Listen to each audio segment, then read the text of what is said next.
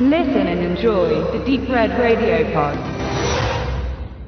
Kleine Labels wie Tiberius haben es in Deutschland sicher nicht leicht, ein wirklich hochwertiges Repertoire zu entwickeln. Denn sie nehmen das vom Markt auf, was ihnen die Majors und die größeren deutschen Verleiher im Home Entertainment übrig lassen. So kann man sich zum einen echauffieren, dass eben beispielsweise Tiberius auf einen flüchtigen Blick eher unspektakuläre Streifen im Angebot hat, aber es bleibt nach dem Premium-Sieb oft nicht viel übrig. Dabei darf man nicht vergessen, dass Tiberius auch Klassiker im Programm hat, wie Caligula, der erst kürzlich in ganzer unzensierter Länge neu veröffentlicht wurde, oder die Erstklassik, gewiss schwungvolle Tragödie Zug des Lebens. Das Gros liegt aber im Genrebereich auf Horrorfilmen oder Thrillern, die wenig bewegen. Aber auch unter ihnen stechen manche positiv hervor und so bekommen auch manche kleinere Produktionen eine Chance, die für Universum, Concord oder Konstantin mutmaßlich zu uninteressant waren. Ein Beispiel soll in dieser Review zu The Evil in Us erfolgen. Inszeniert und geschrieben von Jason William Lee, der noch nicht lange im Geschäft ist und in multipler Tätigkeit voranzukommen versucht. Sein erster abendfüllender Film behandelt ein bekanntes Thema. Sechs Teenager, verkleidet als Mitzwanziger, fahren ins Abseits. In eine Gegend, in der sie von den Einheimischen als moderner Störfaktor empfunden werden.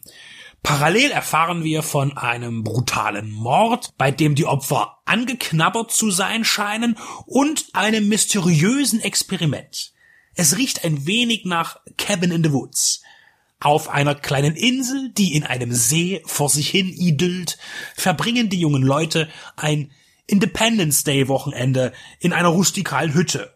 Bier, Drogen, Sex, das Muster schreitet voran. In dieser Gruppe ist einer, der eine Verbindung zu den Experimenten hat und zu dem Mord. Und in ihm bricht plötzlich die Wut aus. Und der Kontrollverlust lässt sein animalischstes Inneres wie ein Tier ausbrechen. Jason William Lee versucht, die Klischees zu umschiffen, schafft es dabei nicht zu verdecken, dass er dennoch munter bei 28 Days Later stibitzt, aber immerhin gelingt ihm eine dichte Inszenierung mit physischen Effekten und eine Handvoll Darstellern, die wissen, was sie tun. Er montiert seine drei Handlungsstränge gut zusammen und verhindert Langatmigkeit. Technisch holt er alles heraus, was ein schmales Budget hergibt. Und der Look ist nicht zu faul, sondern bietet in den Szenen mehrere Blickwinkel an, die zu einer einfachen, aber professionellen Dynamik führen. The Evil in Us ist nicht nur bemüht, sondern auch erfolgreich darin, sich aus der Masse von Schrott zu erheben. Vor allem, weil er am Ende rätselhaft wird und Spielraum zur Deutung lässt. Ganz im Gegensatz zu seiner klaren politischen Orientierung. Und da wird es nämlich prophetisch. Der Film lässt sich politisch ganz klar ins letzte Regierungsjahr von Barack Obama verorten.